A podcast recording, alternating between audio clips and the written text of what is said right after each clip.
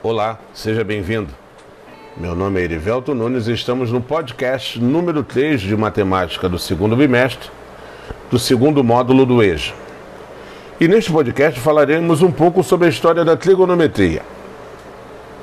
A origem da trigonometria, ela é incerta. Entretanto, pode-se dizer que o início do desenvolvimento da trigonometria se deu devido a alguns problemas gerados pela astronomia, agrimensura e navegações. Lá por volta do século IV ou V a.C., com os egípcios e babilônios.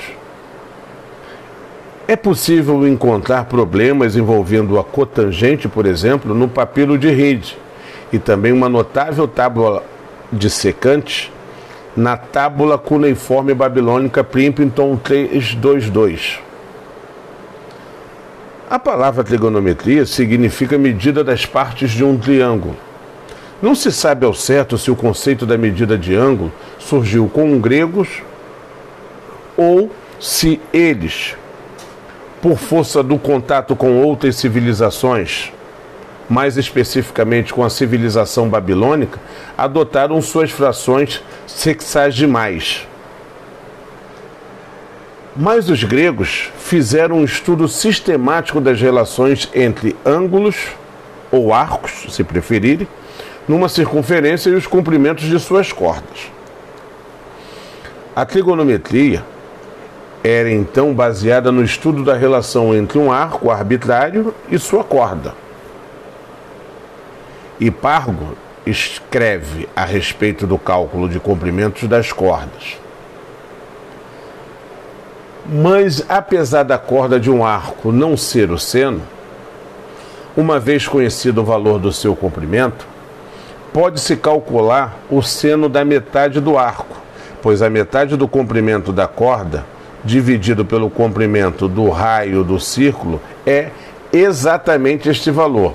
Ou seja, para um círculo de raio unitário, o comprimento da corda, subentendido por um ângulo x, é 2 vezes seno de x sobre 2.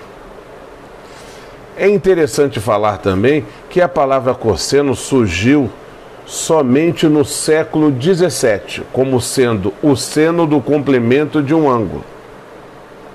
Os conceitos de seno e cosseno foram originados por, por problemas relativos à astronomia, enquanto o conceito de tangente, ao que tudo indica, surgiu da necessidade de calcular alturas e distâncias obtido pela razão entre seno e cosseno.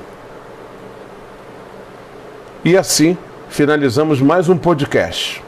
Um grande abraço e até a próxima.